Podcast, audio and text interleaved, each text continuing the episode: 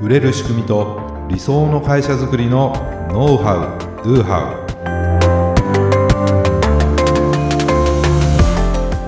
ウこんにちはビズクリエイトの渡辺です。ビズクリエイトの中野です。本日もよろしくお願いいたします、はい、お願いします。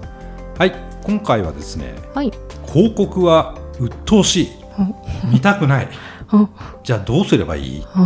というテーマでお送りしたいと思います、はい、気になりますね。はいねえー、ビジネスをねやはり成長させるために必要なのは、うん、自社の商品とかサービスをたくさんの人に知ってもらって買ってもらうことじゃないですか。うん、はい、でそのためにはやはり広告っていうのを活用したいところですよね。うん、そうですね。まあいろいろなその集客方法ってあるんですけども広告はやはりなんていうかなすごく即効性もあるし非常にこうたくさんの人にねえー、知ってもらうことができる、まあ、お金はかかるけどってことなんですけれども、であの僕らもね広告を、まあ、むちゃくちゃ活用します、まあ、今もちょうどあのこれ収録の前に、マーケティングチームとやり取りしてたんですけども、えまあ、新しいね Facebook 広告の、まあ、クリエイティブ作って、まあ、今日から運用開始するんですけども、はい、まあ、その辺のこうチェックとかしてですね、うん、うん、まあ、どうすればもっとその広告の、ね、成果を高められるかとか、まあ、僕もあの日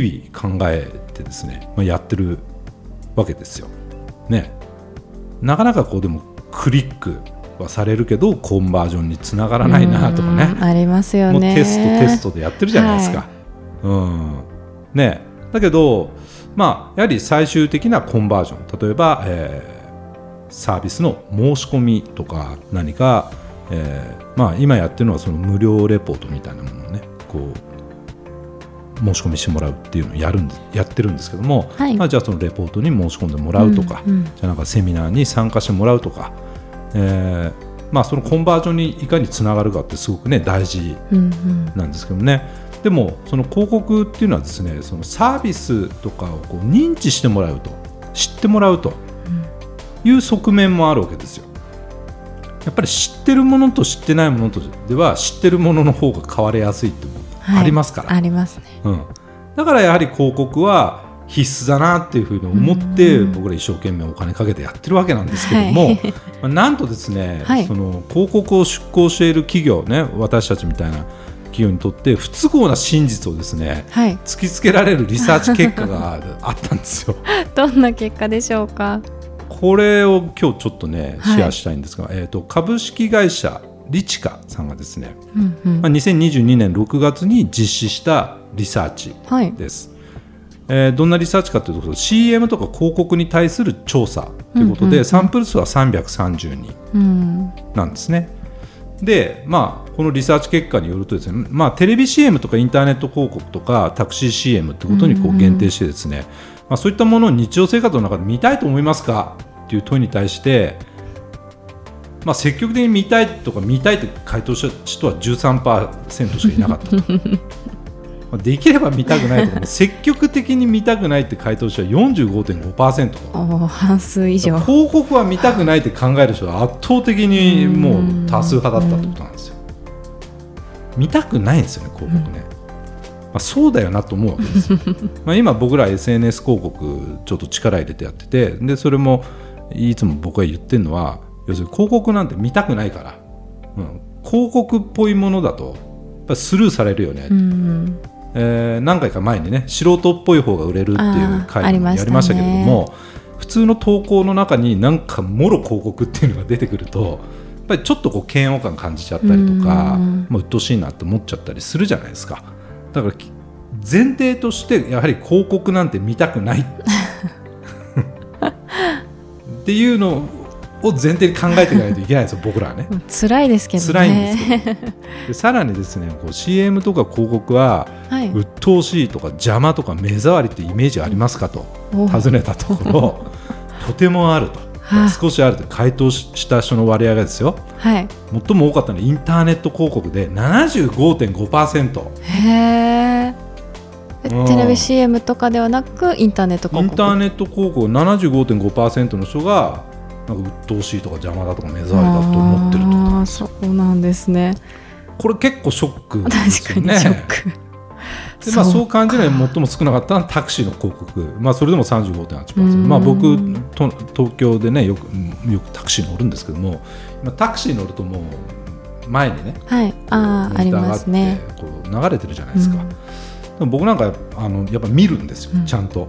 まあそれ職業柄ってあるかもしれない。どんな広告流れてんだろうな、うん。みたいな。あんまり鬱陶しいと思わないですけど、まあ、そういう人多いんですよね、うんうん。でまあテレビ CM は58.5%の人が鬱陶しいと、うん。まあ、いずれにしても結構鬱陶しいって感じたことがあるんですよね、まあ、僕もあると思います。しみんなそうだと思います。でそのじゃあ鬱陶しいって感じてる人に対してね、はい。なんでですかとその理由を尋ねたところ、はい。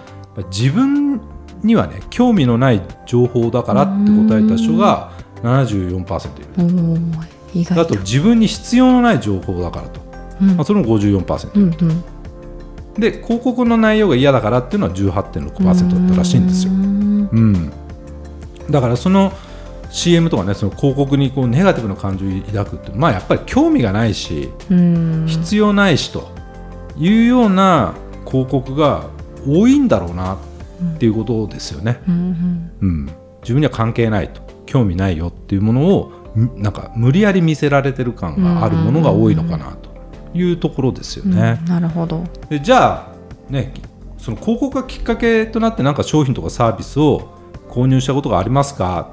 って、えー答えた、うん。あ聞いたら、まあ、ありますよあるって答えた人はインターネット広告がね、うん。23%へえなんですって、まあ、テレビ CM 32%ぐらい、うん。まあ、タクシーの CM からはまあわずか4.2% まあでも結構なんていうのかな。B2B のうん。あーまあ、僕らの業界の IT 業界の IT のなんかその DX とかねなんかそういうサービスが多いなっていう印象はあるんで、はい。まあそももっとタクシー使う人がビジネスマンが多いからだと思うんですよね、都内のタクシーとか。まあそこからあー、まあ、なかなかこう日用品の CM とかそこでは流れてないですから、まあ、低いのかなと思いました。うん。まあ、僕らはねメインのお広告っていうとインターネット広告ですよ。うんうん。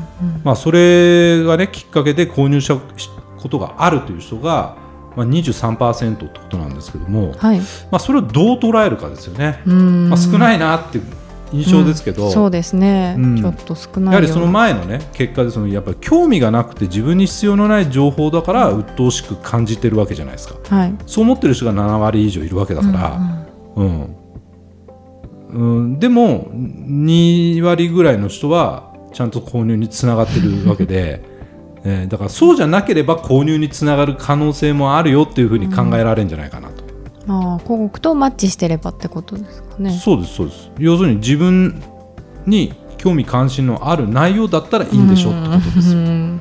そうじゃないものを見せられてるから ああ鬱陶しいって。鬱陶しいってなるし自分には関係ないっていうふうになるわけじゃないですか。うんで次の問いにですね、まあ、自分の興味関心に合ったクリエイティブ、はい。まあ、その内容とかメッセージの広告であれば必要だと思いますかっていう問いに対してはまあ約4割の人が必要と答えてるんです。うーうん。んだそういうことなんですよね。うんなるほど。うん。やはりあのテレビ CM とか、まあ、僕らはテレビ CM とかあんまり馴染みないですけどもああいう要するにマス広告っていうのかな。はい。それってコントロール難しいじゃないですか、うんうんまあ、ある程度その時間帯とかその番組とかうんうん。によってそのセグメントというかな、まあ、できるんかもしれないですけども、基本的にこう見せられてる感があるじゃないですか。ありますね。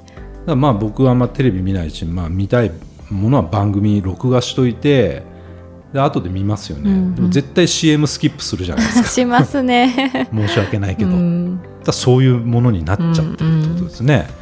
だけどインターネット広告であればその例えば検索エンジンの広告とかであれば、まずキーワードとかね。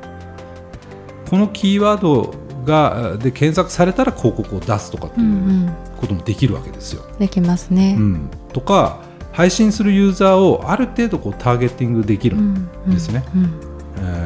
SNS の広告なんか、まあ、今やってる Facebook の広告なんかもそうなんですけどもだから興味関心がありそうなターゲットに対して広告を見せることができるのがインターネット広告の良さでもあるな、うん。だけどこんだけ鬱陶しいと思われてる うん、っていうことはですよ。やはりはい。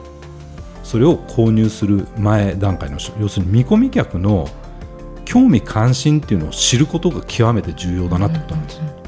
でそれをもとにそのメッセージとかクリエイティブを作っていくことがその広告でね成果を出すためには必須の考え方になるだろうと。ん確かにそうですよね。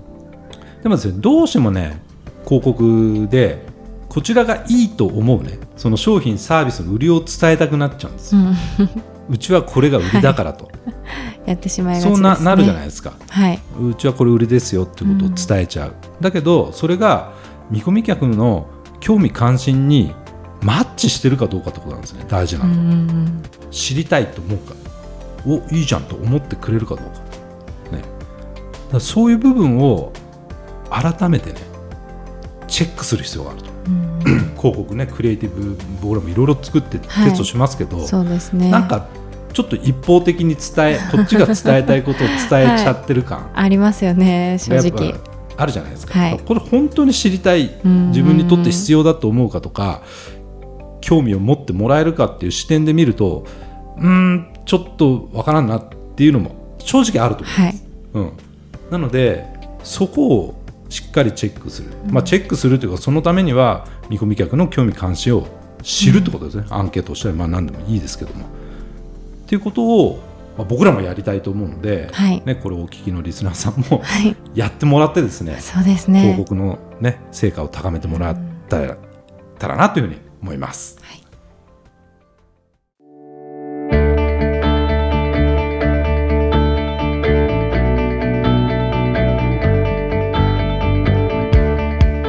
はい、ありがとうございました。ありがとうございました。まあね、ちょっとエンディングトークどうするなって。はい。またあの中野さんのお父さんネタが出てきたんで、やっぱやそれやめましょうと言って、いやいや、これにしようよって言ってね、無理やり。なんかあの昆虫ビジネスにね、手を出した、ねはいあの過去のね、はい。ポッドキャストでポッ。ドキャスト 聞かれてる方はね、はい。あの中野さんのお父さんが、何でしたっけ、クワガタ？大クワガタ。オオクワガタの、飼育を始めて、はい。なんかその昆虫ビジネスにね、手を出したっていう話を。してですね、はい。ただなんかまた違う仕事をなんか始めたらしいということで、そうですね。ななんですか？えっと遺跡発掘調査員。遺跡発掘調査員。はい。おーなんかあの よく工事現場で土掘ってると、こう何か土器とかその埴輪とかが見つかるような、うん、ありますよね。ありますよね。この辺多いですよね。多いですね。やっぱりね遺はい。跡多いんでね、この辺ね。でそこのあの発掘作業というか、ほあのなんて言うんでしょう。採取というかほそれをするううん職業みたいな、職業なんですね。そうですね。なんかボランティアスタッフとかじゃなくてちゃんとお金をもらってはい。発掘する人、そうみたいです。これ誰でもなれるもんなんですかねああもう誰でもなれるみたいで。れ誰でもなれるんだ。はい。でもあんまり聞いたことないですし、うん。周りにもいないな、まあほ そういうのやって掘ってるなとか、はい。調査してるなっていうのはいますけどなんなんだろうそう行政のし人はいっていうかな、なんかがやってるのかなと思って、そう民間のはい。民間のみたいですね。人がこう、発掘し、はい。調査員になりたいですっつったらもうなれる感じなれるるみたいですね、まあ、たただまあ最近始めたばかりで、うん。本当にもう下っ端というか一番下のの作業員らしいんですよなのであの小さい子もし土器とかが見つかった時に周りの大きな石とか土とかをどけるのが今父親の仕事ででもっと細かいその本当に出てきて。そう出てきた時の細かいこう採取作業なんかねというかこうハケでこうあーそうですそうです。ややりながらみたいな。はベテランの作業員さんにお任せするんだって。なるほど。話 まだじゃあ石運んだり、はい。どけたりあのそうですね。土運んだりみたいな そういう。はい。まだ下積みなんですね。そうですね。へえこの間土器見つけたって言って写真が送られてきたんで ちょっとびっくりしたんですけど。面白いですよね。そうですね。面白いいやこでもそれってななんか経験を積んだらなんか自動的にそうになれるもんなんですかね？なんかあるんですかね？試験とかね。そうですね。ちょっと詳しくはまだ聞けてないんですけど、うん。でもその本人曰くヘルメットの色が違うらしいんですよ。はい。ベテランさんはちょっと違う色のヘルメットをかぶっててあなんで俺もいつかはあの色のヘルメットかぶるんだっていうふうに言ってましたけどーね。憧れが。はい。もう芽生えたらしいです。なるほどね。はい、ヘルメットの色でできる作業が変わると。はい、面面白いですよね。そう面白いですね、はでももうそれになりたいという その目標というかはい。憧れがもうすでにあるわけですね、出ちゃってますね。その中ではやっぱあの色のヘルメットをかかぶりたいとみんなね。そこを目指したいと、はい。と思ってる。思って一生懸命もう今は土運んでるけど俺もいつかこうはけてこうやるぞと、そういうえー。い希やでも面白そうですよね。確かにあんまり ややらないですもんね普う段ん僕ね結構好きなんでそういうかの。もうめちゃくちゃ好き。だだけど土運んだりとかしたくない。もういきなりあのその上の人のヘルメットかぶらせてくれるんだったらやりたいけど。最初から派遣の作業の方。うんもうやりたいですねそれね。いやでもわそういう世界がね。あるんですね世界とそういう仕事もねあるんですね。そうですね。いやでもねこれ聞いてちょっと思ったのが、はい。なんかそのまあ管理する上でやりやすいから多分ヘルメットの色変えてたりするんだと思うんですけど、そうですよね。結果的にそれがその憧れとか 目標みたいなそのモチベーションになってんなって思ったんですよ。うんうんうん。確かに。あの色のヘルメットをかぶりたいから頑張るみたいな。多分ね新入りが入ってきてもはい誰が誰かって分かんないけど、うんうんうん。ヘルメット見たらあの人ベテランだとかうんうんうん分かるじゃないですか。うんわかりますね。でその下っ端のヘルメットかぶってたく色のヘルメットかぶってたくないじゃないですか、はい。また次新入りがね、うんうん。来たらあのちょっとね舐められるかなとかって思うじゃないですかそうだからその色をそのうんうんうん。分けることによって、その序列というか、まあ、その中でのヒエラルキーみたいなのが出来上がりますよね。でもこれってあの一般的にね、こう見てもまあなんだろうな。その会員ランクみたいな、うんうんうんうん。ブロンズランク、シルバーランクとかしゴールドとかあるじゃないですか、ありますね。なんかそれも同じようなものだし、うんうんうん。なんかそういうバッジがもらえるとか、なんか目に見える何かねその他との違いみたいなものを、はい。